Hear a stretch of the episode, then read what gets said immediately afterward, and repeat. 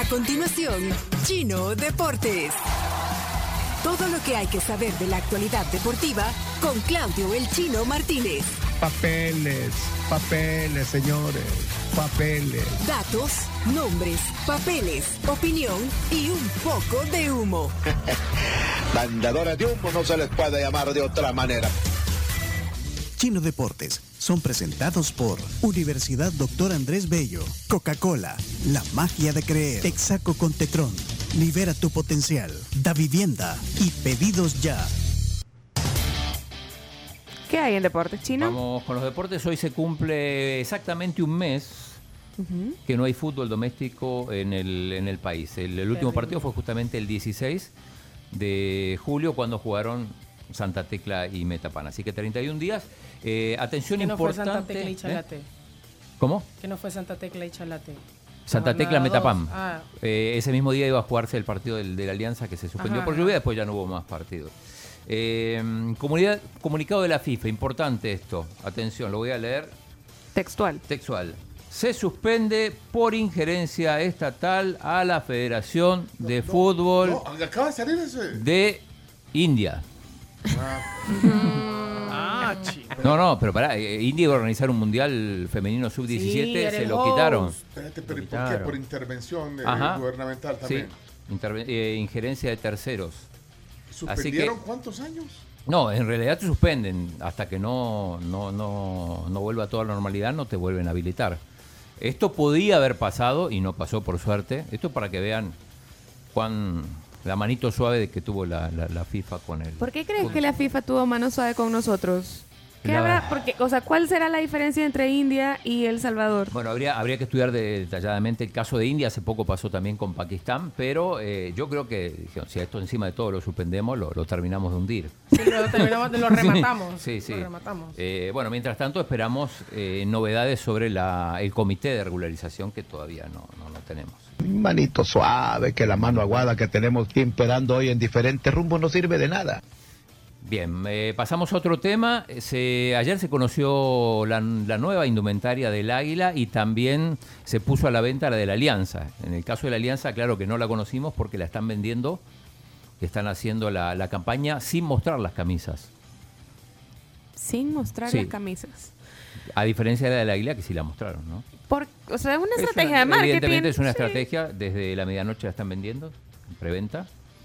Eh, así que bueno, Pregunta, ¿la preventa es más barata que la... que la... creo que no, cuesta 49 dólares. No, es lo mismo. Lo mismo te va a Es lo costar. mismo. Lo que Ah, pasa porque- es que te aseguras de, de tener Sí, de tener tu camiseta, digamos. No, porque pensé que en algún momento, eh, a veces muchas marcas lo que hacen es que en la preventa te la venden un poco más económica y ya luego, pues ya cuando sale todos. No, en el caso Pero de la- no es el caso. No, no, en el, camisa- en el caso de la ¿Qué camiseta dice de fútbol ha sucedido en El Salvador recientemente con la, cami- la tercera equipación de la selección del Salvador, que era azul oscuro, que en preventa se agotó inmediatamente.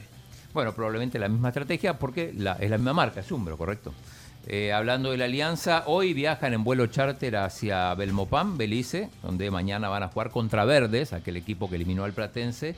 Así que es el único, el único equipo salvadoreño que sigue vivo en la liga CONCACAF y la posibilidad de ver fútbol a nivel internacional con un equipo salvadoreño. Eh, ayer comentamos lo de Eric Rivera, cuatro años de sanción, aunque ya cumplió poco. Eh, si, por ejemplo, Eric quisiera jugar en la Liga Nacional, podría, porque como no está, no, no tiene relación con, con- FIFA. con FIFA ni con la Federación, podría hacerlo.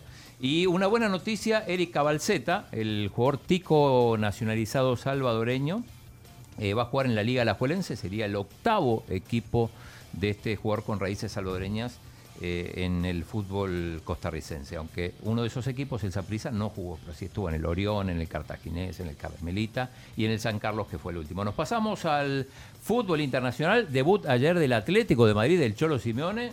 Muy bien, Iñaki. Increíble el Atlético de Madrid con un jugador que querían desahuciar, que es Morata. Álvaro Morata, y le está dando goles y goles y goles. Y el regreso goleador de Antoine Griezmann. Sí, pero muy buena actuación también Desde de Joao enero, Félix. desde enero que Griezmann no marcaba. Joao Félix que participó También. en los tres, Tres goles. asistencias de Joao Félix, se parece que este año sí tendrá protagonismo.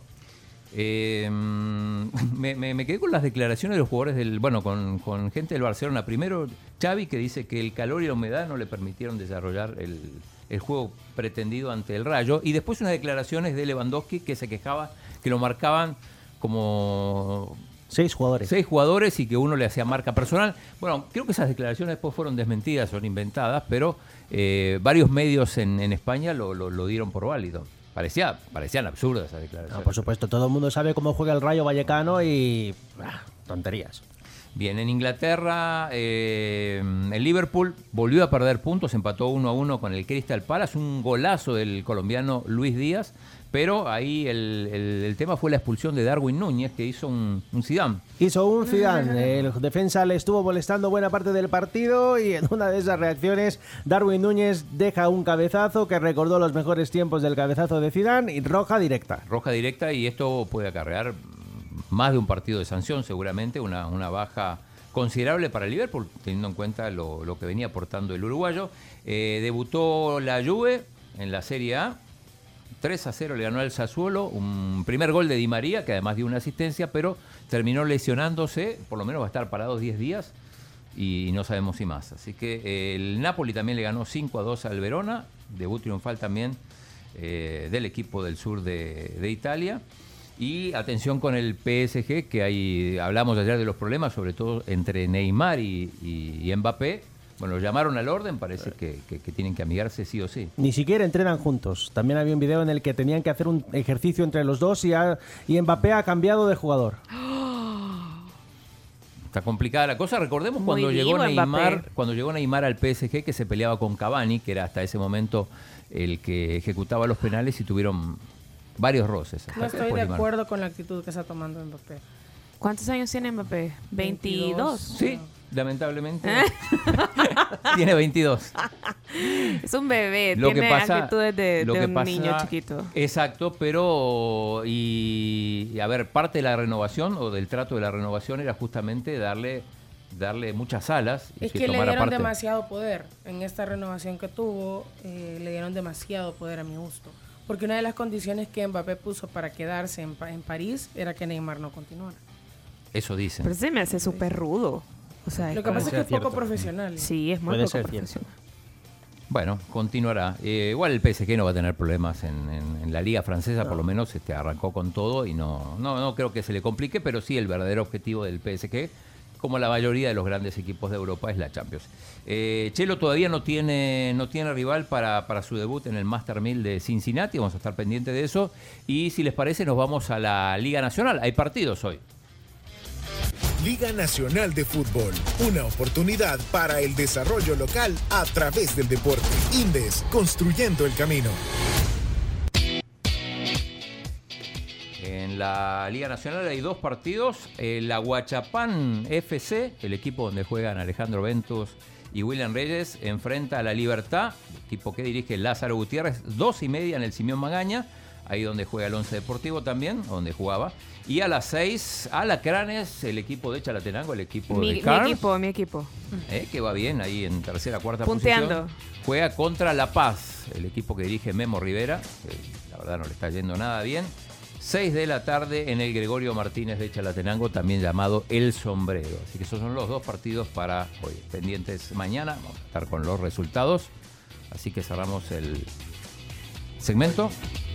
Liga Nacional de Fútbol, una oportunidad para el desarrollo local a través del deporte. Indes, construyendo el camino. Bien, y cerramos con el segmento de pádel. ¿Habrá, habrá segmento de pádel? Habrá segmento de pádel, señores. Es que Cami debutó ayer. Sí, ayer tuvimos partido. Ganamos 6-1, 6-0, 45 minutos aproximadamente el partido. Vamos a pasar caminando. Nada, a ver, eso fue el primer partido. No sabemos cómo van a estar las otras parejas. Faltan tres más. Miércoles a las 10 de la noche, jueves 9 y media y sábado por la tarde. Nuestro amigo eh, Pepe García nos mandó una nota de un medio panameño, El Siglo se llama. El Siglo. El Siglo, un periódico que dice, el pádel se apodera de Panamá. Sí. Eh, Es, es- es que está, es una mezcla de tenis, squash, Sí. eh, Deporte de moda.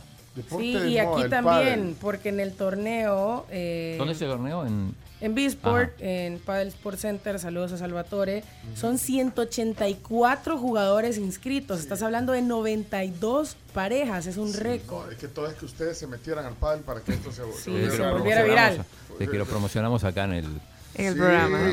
Mira, eh, solo una pregunta. eh, por 50 dólares, ¿en qué país se originó el pádel? México. México, Acapulco. Pues que leyeron la nota. No, ¿cuál no, nota? yo sabía. Aquí Sí, ya lo pero- saben, ya lo saben todos. Pelos. En México. Dame mis 50. Pague. Ok, Como cerramos, tenía los, que ser, tenía que salir de México. cerramos los deportes. Pero los mexicanos tuvieron poco que ver, simplemente fue en México.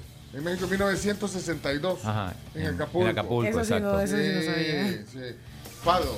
Ok, señores, señores. Esto fue Chino Deportes. Con la conducción de Claudio El Chino Martínez. Él da la cara, es el que sale por el fútbol salvadoreño, nadie más. Lo mejor de los deportes Lo demás de pantomima. Chino Deportes fueron presentados por Universidad Doctor Andrés Bello, Coca-Cola, Texaco con Tecron, Da Vivienda y Pedidos Ya.